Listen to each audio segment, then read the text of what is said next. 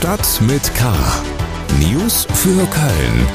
Der tägliche Podcast des Kölner Stadtanzeiger mit Helmut Frangenberg. Herzlich willkommen zu Stadt mit K. Schön, dass Sie dabei sind am letzten Schultag in NRW. Der ist zu Ende. Die Sommerferien beginnen. Unser Bundesland startet in diesem Jahr als erstes in die Sommerferien. Unsere Themen heute am 24. Juni in Stadt mit K.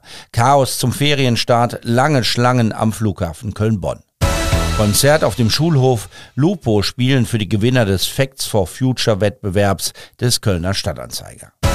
Start des Ferienprogramms Sommer Köln, neues Musikfestival am Schokoladenmuseum. Schlagzeilen. Der neuen Landesregierung in Düsseldorf wird aller Voraussicht nach kein Minister aus Köln angehören. Der als Verkehrsminister gehandelte Kölner Grünen-Politiker Arndt Glocke wird nicht dabei sein. Die Grünen haben heute bekannt gegeben, wen sie für die Ministerposten ausgesucht haben.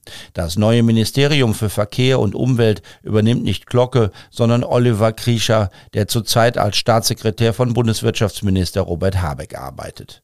Die CDU wird ihre Minister in der nächsten Woche bekannt geben. Auch da dürfte kein Politiker aus Köln dabei sein. In der vergangenen Legislaturperiode konnten zwei Ministerinnen aus Köln die Geschicke des Landes mitbestimmen. Der Klingelpütz wird abgerissen und neu gebaut. Der Bau- und Liegenschaftsbetrieb des Landes entwickelt zurzeit einen Kosten- und Zeitplan, wonach die Bauarbeiten 2026 beginnen könnten. Die baulichen Mängel im Kölner Gefängnis sind so gravierend, dass eine Sanierung nichts mehr bringt. So werden die alten Häuser nun etappenweise abgerissen und durch Neubauten ersetzt. Der 1. FC Köln hat den U21-Nationalspieler Erik Martel verpflichtet. Der 20-Jährige spielte zuletzt bei Austria Wien. In Köln haben viele die Hoffnung, dass Martel mit seinem Talent dabei hilft, die Lücke zu schließen, die der Weggang von Sally Oetschan hinterlassen hat.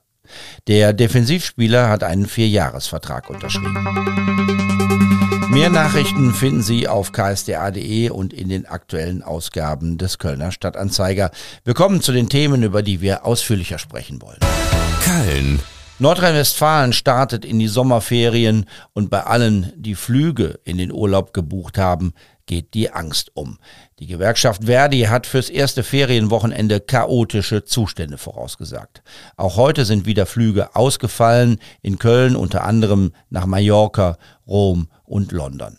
Der Flughafen Köln-Bonn hat alle Reisenden aufgefordert, lange Wartezeiten einzuplanen. Hier ein kleines Stimmungsbild vom Freitagmorgen. Ich habe Angst, es geht zum Konzert der Rolling Stones nach London. Also da komme ich lieber zwei Stunden früher. Dreieinhalb Stunden habe ich eingeplant. Müsste klappen. Also wenn man vier Stunden eher da ist, so wie die Deutschen, dann äh, ist es relativ entspannt. Also es geht wirklich voll. Aber es ist schon überdurchschnittlich mehr los als sonst. Ich bin schon das zweite Mal jetzt in dieser katastrophalen Zeit geflogen. Und ja, heute ist es eigentlich erstaunlich entspannt hier. Aber ich fürchte, das wird noch ein Stündchen oder zwei dauern. Unser Mann vor Ort ist René Denzer. Er ist der Fedels-Reporter des Kölner Stadtanzeiger in Ports und wir haben ihn mal gebeten, die Warteschlange abzulaufen und dabei seine Schritte zu zählen. 377, 378, 379. 379, so viele Schritte bin ich jetzt vom Security-Check im Terminal 1 bis zum Ende der Schlange gegangen. Die reicht mittlerweile bis ins Terminal 2.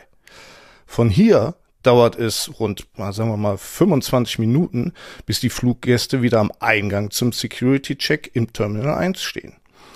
Wie lange es dann dauert, das kann ich jetzt nicht sagen. Ne?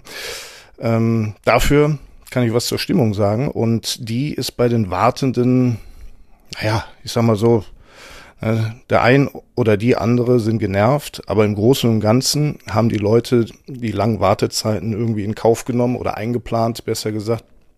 Ein Fußballtrupp zum Beispiel, der nach äh, Malle äh, will, sagte mir ähm, scherzhaft so, in drei Stunden sollten wir das doch schaffen. Ja, ich glaube, das schaffen sie auch. Also genügend Puffer haben die Jungs zumindest eingeplant. Ähm, es gibt aber auch die netten Geschichten so am Rande. Äh, zum Beispiel die achtjährige Amla ähm, hat die Wartezeit genutzt, um an einer Bar mit einem Pianisten, Daniel heißt er, Stücke von Beethoven zu spielen. So lange, bis Mama Lume äh, bei Papa Sadik angerufen hat äh, mit dem Hinweis, sie steht jetzt fast vorne an der Schlange. Ähm, die beiden mögen doch mal bitte kommen, weil der Flieger äh, Richtung Zürich, wo es dann weitergehen soll in den Kosovo, ähm, muss erreicht werden. So, die Damen und Herren der Bundespolizei, die hier mit MPs, muss man schon sagen, äh, pärchenweise äh, Streife laufen, äh, mussten zumindestens zur Mittagszeit, äh, wo ich jetzt äh, da war, lediglich Fragen beantworten. Also nichts mit Randale oder sonst irgendwas, äh, zumindestens jetzt in der Zeit, wo ich da war.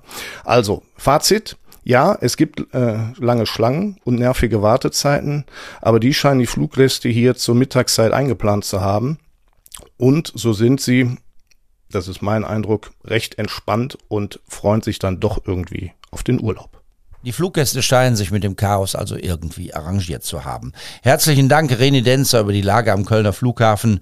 Über unsere Homepage ksda.de bringen wir Sie permanent auf den aktuellen Stand. Mehr zum Thema auch in der Samstagsausgabe des Kölner Stadtanzeiger. Schule. Herzlich willkommen zum ersten deutschen Fernsehen der Zukunftsschau.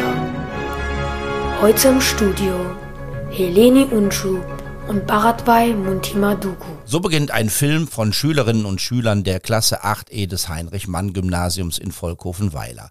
Eine Zukunftsschau haben die Jugendlichen gemacht und damit den ersten Preis des Schülerwettbewerbs Facts for Future des Kölner Stadtanzeiger gewonnen. Die Preisverleihung war bereits im vergangenen Jahr, nun wurde der Hauptpreis eingelöst. Die Klasse hat ihn großzügig ihrer ganzen Schule zukommen lassen und so freuten sich nun alle Schüler und Schülerinnen des Gymnasiums über ein Schulhofkonzert mit der Band Lupo. Kai Matthias und Pedro Schädel von Lupo sind jetzt am Telefon. Ihr habt am Donnerstag auf dem Schulhof gespielt. Wie war's denn? Es war sehr, sehr schön. Also bei bestem Wetter äh, sind wir da beim Heinrich Mann Gymnasium äh, auf den Schulhof gefahren. Alle waren schon in freudiger Erwartung und äh, wir durften ja schon um 11 Uhr mit der Gewinnerklasse ein bisschen quatschen und uns austauschen und unsere Glückwünsche nochmal ganz persönlich aussprechen. Äh, es war auf jeden Fall eine sehr ähm, interessierte und äh, aufgeweckte Klasse. Das ist uns ja in dem Gewinnervideo ja schon aufgefallen, der Grund, warum wir sie auch ausgesucht haben. Und äh, es war dann mit einer Fragerunde und gemeinsam Musik machen, äh, haben wir das dann auf jeden Fall die ganze, das ganze Meeting so ein bisschen abgerundet, weil wir haben ja irgendwie erfahren, dass die Klasse äh, Musik- und Medienklasse ist. Also die waren irgendwie vom Fach und waren ganz interessiert und äh, auch motiviert und das äh, hat uns auf jeden Fall sehr viel Spaß gemacht. Gestiftet hat den Preis, also euren Auftritt, die Flossbach von Storch AG. Wir erinnern uns nochmal an den wunderbaren Beitrag der damaligen 8e des Heinrich-Mann-Gymnasiums, mit dem sie gewonnen hat. Wir haben da ja zusammen in der Jury gesessen und waren uns eigentlich auch mit den anderen Jury-Teilnehmern sehr schnell einig, dass dieser Beitrag trotz wirklich starker Konkurrenz gewinnen soll. Also ich fand es halt cool, dass die Klasse es geschafft hat, sehr, sehr viele verschiedene äh, politische und gesellschaftliche Themen anzusprechen, ohne dass es langweilig war. Also ich fand das Video, dadurch, dafür, dass es recht lang war, war es halt super kurzweilig und weil sie es eben auch geschafft haben, Themen, die unsere Welt und unsere Gesellschaft belasten, gar nicht so negativ darzustellen, wie man das vielleicht sonst so jeden Tag aus den äh, Nachrichten eher kennt, sondern den Spieß mal umzudrehen und quasi diese Utopie zu bauen, dass wir halt in einer besseren Zukunft eines Tages leben, weil wir zu den entsprechenden Themen und äh, Herausforderungen, denen wir uns stellen müssen in dieser Welt, eben die richtigen Antworten finden. Und das fand ich, das fand ich halt besonders charmant, den Ansatz mal zu wählen und nicht eben zu sagen, wenn wir in, in die Zukunft blicken, dann haben wir irgendwie The Day After Tomorrow und Weltuntergangsszenarien, sondern äh, wir schaffen das gemeinsam in den nächsten Jahren, diese Herausforderungen anzugehen und ähm, ja, die auch zu meistern. Man hat ja oft so das Gefühl, dass jüngere Jugendliche so mit so einer unglaublichen Last durch die Welt laufen, ne? Und das, was du da Day-After-Stimmung nennst, also so eine Ernsthaftigkeit, dass wir eigentlich alle gar nicht mehr zu retten sind. Und äh, die haben das, du sagst es, äh, positiv gewendet. Ne? Also ihre Sorgen, die Sorgen haben sie auch, aber sie haben eine überspitzte fast ironische Utopie draus gemacht. Alle Menschen werden Veganer und äh, die Antidiskriminierungsbeauftragte verliert ihren Job, weil keiner mehr diskriminiert wird. Also eine, eine herrliche Utopie. Und es gibt wieder Eis am Pol. Ne? Also es gab einen wunderschönen Einspieler äh, wo jemand frierend berichtete, dass es wieder richtig kalt wird am Nord- und Südpol. Also ganz anders. Ja, genau. Und eben auch mit entsprechend äh, einem Schuss Humor alles irgendwie versehen und das, das fand ich besonders cool. Mit dieser äh, positiven Art äh, hat man es auf jeden Fall sehr schnell gecatcht. Ähm, und vor allem die Komponente nicht nur das positiv darzustellen, sondern auch ein bisschen Humor in die Sache reinzubringen. Also ich glaube, äh, dass Humor und äh, Spaß und Lachen äh, der, der Weg ist, um auch äh, sehr komplexe Themen äh, vielleicht ein bisschen zu entwirren und mit äh, einer gewissen Leichtigkeit, die man sich beibehalten sollte, äh, damit an eine gewisse Problemlösung ranzugehen, fand ich auch sehr, sehr schön. Herzlichen Dank Kai Matthias und Pedro Schädel von Lupo über ihren Auftritt bei den Siegern des Facts for Future Schülerwettbewerbs des Kölner Stadtanzeiger. Lupo feiert in diesem Jahr den 11. Bandgeburtstag, unter anderem mit einem Konzert im Clubbahnhof Ehrenfeld am 14. Oktober. Wer den Film der Siegerklasse anschauen möchte, klickt auf den Link in den Show Notes zu dieser Ausgabe von Stadt mit K. Da finden Sie noch einmal den Bericht von der Preisverleihung mit allen Siegern und allen ausgezeichneten Filmbeiträgen.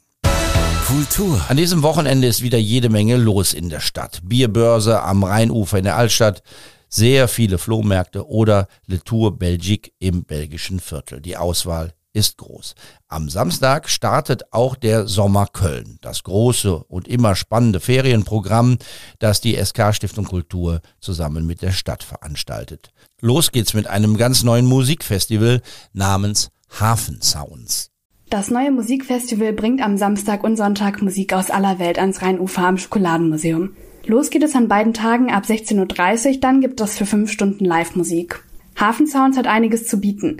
Italienische Tarantella, nordostbrasilianische Dorftanzmusik, eine Balkan-Roma-Hochzeitskapelle, osteuropäische und orientalische Musik, Kamerun-Sounds, ein Mix aus Reggae, Rumba, Rap und Afrobeat oder internationale Blasmusik. Wer da noch auf seinem Platz oder gar zu Hause bleibt, ist selber schuld. Hafensounds zeigt die internationale Musikszene aus Köln und Umgebung. Vor allem junge Bands, Musiker und Musikerinnen treten auf. Zwei besondere Highlights am Sonntag sind Toi et moi und Hopstop Banda. Das Musikfestival wird in Zusammenarbeit mit Humba e.V. und Globale Musik Köln e.V. auf die Beine gestellt und findet zum ersten Mal in Köln statt. Der Eintritt ist an beiden Tagen frei.